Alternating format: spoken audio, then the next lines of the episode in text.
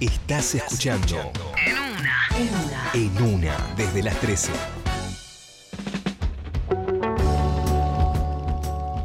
Las semanas tenemos un ratito para hablar de cannabis en el eh, programa. Eh, está avanzando, por suerte, en la cuestión legal, de derechos, cannabis medicinal. Hemos tenido notas sobre salud, por supuesto, con varios profesionales eh, que nos han asesorado. Hemos también activado la curiosidad para la cuestión comercial. ¿Qué está sucediendo? Hay clubes canábicos ya en el país funcionando, hay cultivos solidarios, hay un poco de todo. Y también lo que me interesó para hablar esta semana es eh, la genética argentina. Ya tenemos una semilla que es nuestra, que fue investigada durante mucho tiempo y desarrollada por Martiniano Stanicio, a quien tenemos hoy en nuestro Zoom para que nos hable de cómo es crear, cómo es registrar una genética de cannabis en Argentina y para el mundo. ¿Cómo estás, Martiniano? Buenas tardes. Acá Grisel, Darío, Diego, te saludamos.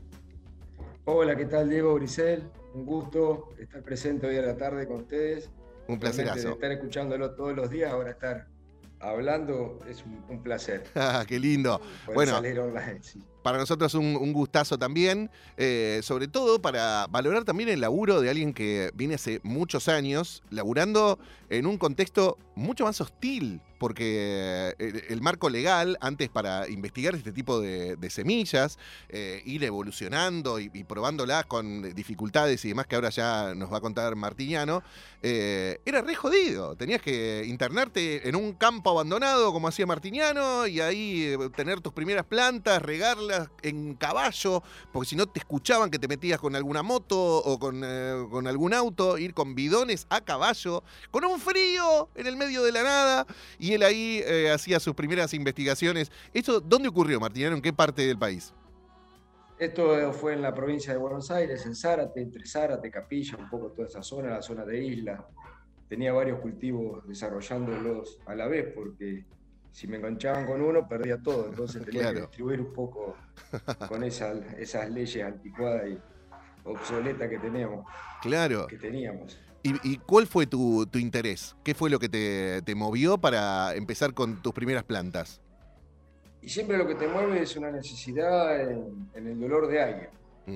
Eh, porque para llegar al desarrollo siempre de las plantas fue con un fin medicinal, nunca fue con un fin de otro motivo, ni, ni siquiera de, de recreación, recreativo. Fue siempre para, para tratar de acceder a una medicación de la cual estaba prohibida en ese momento. Y entonces, inve- investigando, investigando, uno se va dando cuenta que con ciertas variedades, distintas genéticas, daban distintos resultados en la medicación. Entonces eso, despertar mi interés en la, y darme cuenta, porque cuando empezamos no, ni siquiera había internet casi, Mirá. o foro de esto. Sí. Entonces fue una autoinvestigación que fuimos desarrollando y nos dimos cuenta que a las distintas variedades y a las distintas cosas que cuando cruzábamos las plantas teníamos distintos resultados en los medicamentos. Eso fue básicamente lo que nos hizo interesarnos en desarrollar nuevas genéticas. En el- Realmente en el de, avanzada, porque ahora tenemos esa información gracias a Internet, contamos con, con- con esos datos que nos decís, pero, pero ¿en qué año arrancó todo esto entonces? Porque si, si no tenías vos todo esto para arrancar, ¿cómo fue que te hiciste con, con esa primera data?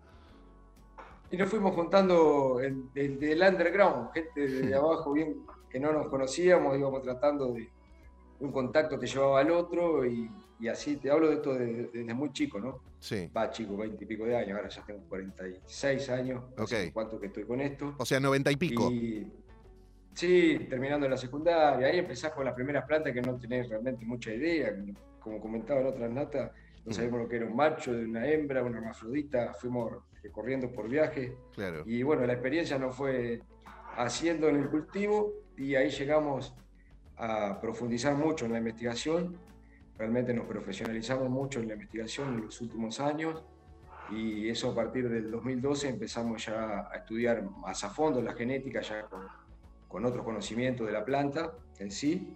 Y en el 2017-19 eh, logramos la homogeneidad y la estabilización de nuestra genética que en realidad tenemos una familia de variedades, Ujú. pero hicimos un hincapié para acompañar a todo este desarrollo de la ley en el proyecto nacional que, existe de, de regulación del cannabis, en, en hacer pie con una, una variedad, porque para cumplir en el INASE, por ejemplo, los requisitos, tenés que tener dos ciclos de 200 plantas, y para hacer más de una variedad en un contexto que recién se estaba eh, legalizando todo, era muy difícil.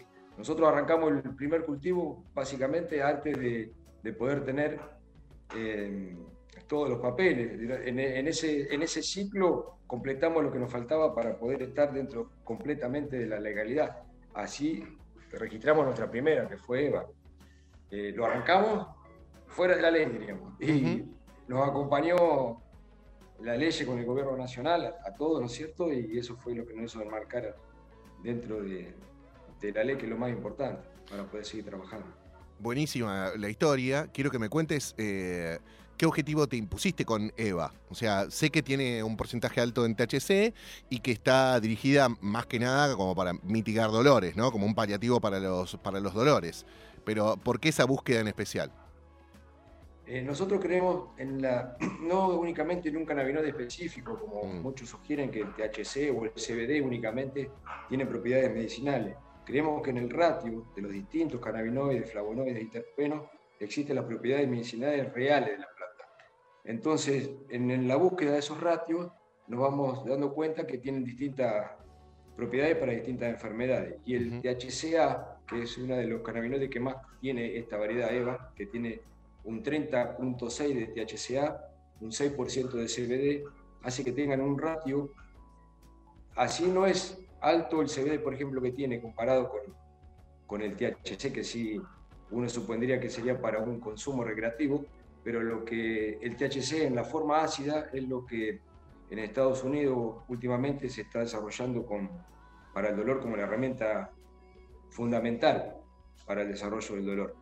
Pero en, en, combinación con otros cannabinoides, no únicamente el THCA. Entonces, al tener, tiene un 6% que es bastante en CBD, y entonces esos ratios hacen lo que funcione y lo que buscamos nosotros es esa diferencia en las pruebas medicinales que hacemos.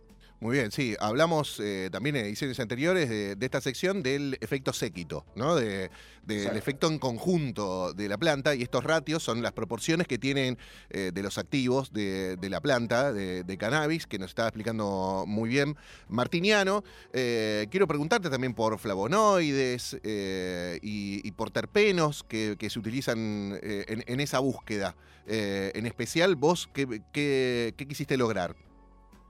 Nosotros hacemos distintas, eh, desarrollamos un proceso de extracción distinto al, conocido comúnmente por, de la extracción simple de alcohol. Entonces nosotros hacemos una extracción primero de los terpenos y flavonoides, por un lado bajo destilación, bajo presión. Por otro lado extraemos la resina de los cannabinoides y el aceite esencial estaría dentro de los, de los terpenos y flavonoides. Luego mezclamos la resina con los terpenos y flavonoides y una vez de ahí lo descarboxilamos y luego le incorporamos el vehículo para utilizar, que puede ser cualquiera de los aceites, porque comúnmente se usa de oliva o coco, cualquiera. Pero el método de, la extracción hace que íbamos probando, por ejemplo, la extracción madre base sin terpeno o sin flavonoide y tenía un efecto sobre el paciente, llamémoslo. Y si le incorporábamos los aceites esenciales, de la misma planta, la misma variedad, los efectos eran distintos. Entonces, en eso es lo que estamos estudiando. Muy bien. Eh, quiero que me cuentes sobre la historia, sobre la historia de, cómo desarrollaste la planta, porque según lo que nos dijiste, fueron centenares de plantas para lograr resistencia a determinados climas, a hongos eh, y demás. Eh, ¿Tenés idea más o menos cuántas plantas utilizaste para lograr la homogeneización y la semilla final? Y por año poníamos alrededor de 500, 100 por un lado, 50, 100, 200 por otro. Un montón. Cerca de los ríos, zanja, lo que no había llevábamos el agua como podía, llevaban el agua como podía. Claro. Eh, realmente fue una, una, odisea, pero eso hizo a que busquemos la adaptabilidad de la planta a los distintos medios. Y cuanto más estresada estaba la planta por sufrimiento, más se expresaba en, en sus cannabinoides. O sea, eh, no era una buena flor para tal vez alguien que lo busca como un consumo recreativo o de la belleza de la flor. Claro. Pero sí las propiedades iban cambiando, depende del estrés que yo le generaba. Al darme cuenta de eso, empecé a provocarle estrés hídrico, estrés con hongos, eh, la infectaba con hongo a la semilla, entonces se fue generando una resistencia de la planta. Había algunas dentro de la misma variedad que no, no pasaban del, de la plántula, por todo lo que yo le hacía eh, invadiándola con hongos y con distintas, Claro. distintas técnicas de cultivo, de humedad, pasada de humedad o de, o de sequedad. Entonces eso generó una resistencia en la planta y íbamos eligiendo, seleccionando a partir de ahí y eso fue lo que durante varios años, varios ciclos, dos, tres ciclos por año, fuimos desarrollando la homogeneidad de la planta y la estabilidad. Muy bien, y lograste una planta súper fuerte y acorde para los climas húmedos de Buenos Aires, por ejemplo, para Exacto, soportar que... Sí, porque fue pase hecha frío. prácticamente Ujú, en la humedad. Por Claro. ejemplo, una de las técnicas que usábamos, teníamos un tanque australiano que habíamos encontrado en el medio del campo y con un molino, reparamos el molino, llenábamos el tanque y inundábamos las macetas. Entonces las plantas esas eran prácticamente que estaban bajo el agua. Ajá, Y así todo fueron generando una resistencia, eso hizo que genere, porque cuando estaba con mucha humedad, por ejemplo, llamaba a un tipo de mosca que generaba un tipo de hongo y al hacerse resistencia a la larva de esa mosca, generó la resistencia al hongo. claro. Eh, fue toda una tarea ¡Qué locura! titánica por, sí, una locura realmente, pero fue una tarea titánica por las condiciones en las que la hacíamos. Si ahora lo podemos hacer como estamos bajo la ley, es mucho más fácil de desarrollarlo prácticamente, se hace de taquito, diríamos, pero en ese momento fue muy difícil, muy, muy difícil. Me imagino. Estamos hablando con Martiniano Stanicio, que es el creador de EVA, la primera de las semillas argentinas, que por lo que nos contás es resistente al estrés hídrico, o sea que no tiene, soporta muchos días sin que la riegues. Y también se soporta que se inunde el, el terreno y pueda crecer en esas condiciones.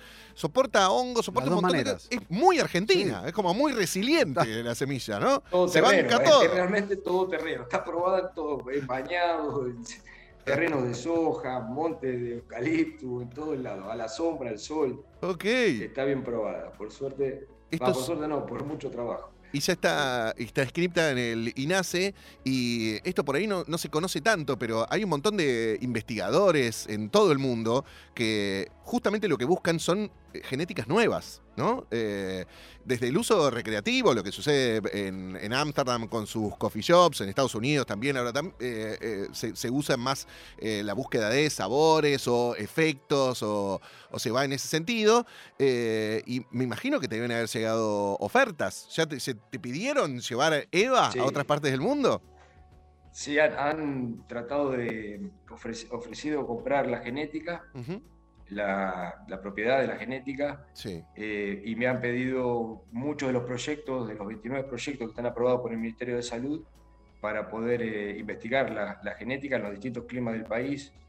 Eh, es muy interesante. Por ejemplo, eh, además de un acuerdo que ahora logramos con la, con la provincia del Chaco para desarrollar un proyecto de investigación ahí medicinal, junto con unas cooperativas y el, el gobernador, eh, el- estamos, por ejemplo, también en, en Tierra del Fuego para desarrollar una variedad nueva para los veranos fríos que hacen allá, a ver si podemos, con las cruzas que tenemos de nuestra familia y las que tiene, por ejemplo, allá Pablo Badaraco, que es el presidente de la Cámara de, de Cannabis de Tierra del Fuego, que ellos han desarrollado una variedad, eh, cruzar y tratar de generar una resistencia a ese clima. Eh, estamos trabajando en el país, diríamos. Por ejemplo, queremos hacerlo también en Salta, con otras variedades nuestras que tenemos, ir tratando de lograr una adapta- adaptabilidad general en el, en el país, para que nuestras variedades puedan comportarse, manifestarse, expresarse eh, de igual manera en, en todos lados. Mar- Martiniano, te quería hacer una pregunta con respecto a eso de vender eh, la genética. ¿Cómo es ese proceso? ¿La vendés y te y vos te quedan los derechos para Sí. poder seguir haciéndola? ¿O No, se la claro, vendés a se- alguien se y ya puede no la las dos formas. Eh, traspasar la propiedad, el derecho de propiedad en el registro, por el INASE uno se anota en el Registro Nacional de Cultivares, donde uno registra la genética y además se registra en el, en el Registro Nacional de Propiedad de Cultivares, donde uno tiene la propiedad intelectual por 20 años. Ah. Esa propiedad intelectual se puede vender, regalar, donar, traspasar a, otro- a un tercero. Hay empresas eh, que compran esa propiedad y ya la, la variedad pasaría a ser de, de la, de la otra persona. Ok. Se vende la variedad. Se, se compra como. variedad de soja, un- Los derechos de autor son básicamente, Un ¿no? derecho de autor, básicamente. Ok. Bueno, ¿y, y qué te propusiste, Martiniano, con, con esta semilla? ¿Qué te gustaría que pasara con esta genética argentina? Bueno, me gustaría poder desarrollarla en el país, en las distintas provincias. Ver eso ya sería un logro en condiciones legales. Desarrollada en, toda la en todas las provincias del país sería para uno ya el, el sumo y la dicha de la alegría. Y, y para- más que nada en el tema de la investigación medicinal, poder seguir aportando en la investigación es fundamental. Eh, ahora, con esta herramienta que vamos a tener, por ejemplo, con el gobierno del Chaco, vamos a firmar un acuerdo, un acuerdo con la Escuela de Jardinería, donde tienen transgénesis, eh, estudios de muy, de muy alta calidad que hubiese sido imposible eh, lograrlo desde, el punto donde estábamos parados en la clandestinidad, o sea, teníamos una investigación firme. Ahora vamos a poder acceder a todas las facultades de universidades, la Universidad del Chaco, la Universidad de Chilecito. Vamos a hacer un, acuerdo con Agrogenética La Rioja, con Benjamín Enrisi, por ejemplo, para desarrollar cosas en conjuntos medicinales o variedades nuevas. Se está ampliando mucho el horizonte, los proyectos pro- eh, de investigación del Ministerio de Salud se están acercando a- a la variedad, entonces eso ya para uno es, es un logro. Claro. Que haber despertado ese interés en la gente es una alegría. Me imagino, y, y sobre todo resaltando el laburo que tuvo que hacer en la clandestinidad durante tantos años. Martiniano, como decíamos, en el medio del campo eh, abandonado para que sus plantitas crecieran. Y también no lo, no lo mencionamos, pero me pareció espectacular el, el- el camión ese de, de reparto de pan lactal que tenía. Tenía un camión de bimbo que lo compró y lo tuvo que acondicionar, ¿no? Le pusiste ahí como todo una, un eh, un- acero inoxidable, un laboratorio ambulante. Un, un laboratorio modesto y ambulante. Me cargan, me decían que parecía Walter White, algunos que. Lo El cáñamo Brecht. de hasta, el mismo, hasta el mismo color era, pero bueno, esto era del lado de investigación. Pero qué bien. Eh, así que sí, fue una experiencia rara y linda. Un día aparecí con un camión acá, tenía una moto, la vendí y Sí. aparecí con un camión y me dicen, ¿qué va a hacer con un camión? Voy a hacer un food track. Y ahí quedó el cuento del food track porque nunca se hizo el food track, me hice un laboratorio, lo usaba para hacer la manicura o las extracciones, en el medio del campo lo llevaba, lo usaba pocas veces al año y era específicamente para eso. Pero la anécdota del food track, todos están esperando que algún día lo haga. Claro, qué bueno. Y ahí va a quedar como, va a quedar como laboratorio. para. Mejor. Ahora se sabe la verdad, diríamos. Claro, ahí, ahí nació Eva, la primera semilla de genética argentina, eh, que obviamente tiene ahí eh, un- una mezcla de, de inspiración para su nombre, que quiero que nos cuentes por qué le pusiste al final Eva a tu semilla. Bueno, tiene un doble sentido. Es la, la Eva primordial, la Eva, la madre de todos los hombres, hombres, y mujeres, compañeros. Eh, por ese lado, por la primordial, y por la Eva nuestra, nuestra Evita, la mujer, nuestra primera mujer, que creo que es un modesto homenaje a una, a una gran persona que ha, ha hecho tanto por, el- por nuestro país, pues, dando trabajo, salud, y bueno, esperemos que Eva pueda dar también mucho trabajo y salud al, al pueblo argentino que siempre hace falta. Ojalá, Martiniano. Buenísimo hablar con vos. Me encantó que nos hayas compartido este proceso creativo, al principio con tus cultivos de guerrilla y ahora en otro marco legal con grandes satisfacciones que esperemos que sí, den mucha salud y mucho trabajo y divisas para nuestro país que lo está necesitando un montón. Martiniano Estanicio, con nosotros el creador de eh, la genética de cannabis EVA, una de las primeras en nuestro país. Un abrazo gigantesco y gracias por este rato con nosotros, Martiniano. Muchas gracias, ha sido un placer realmente estar hoy en la, en la Rock Nacional, un gusto. Para nosotros también.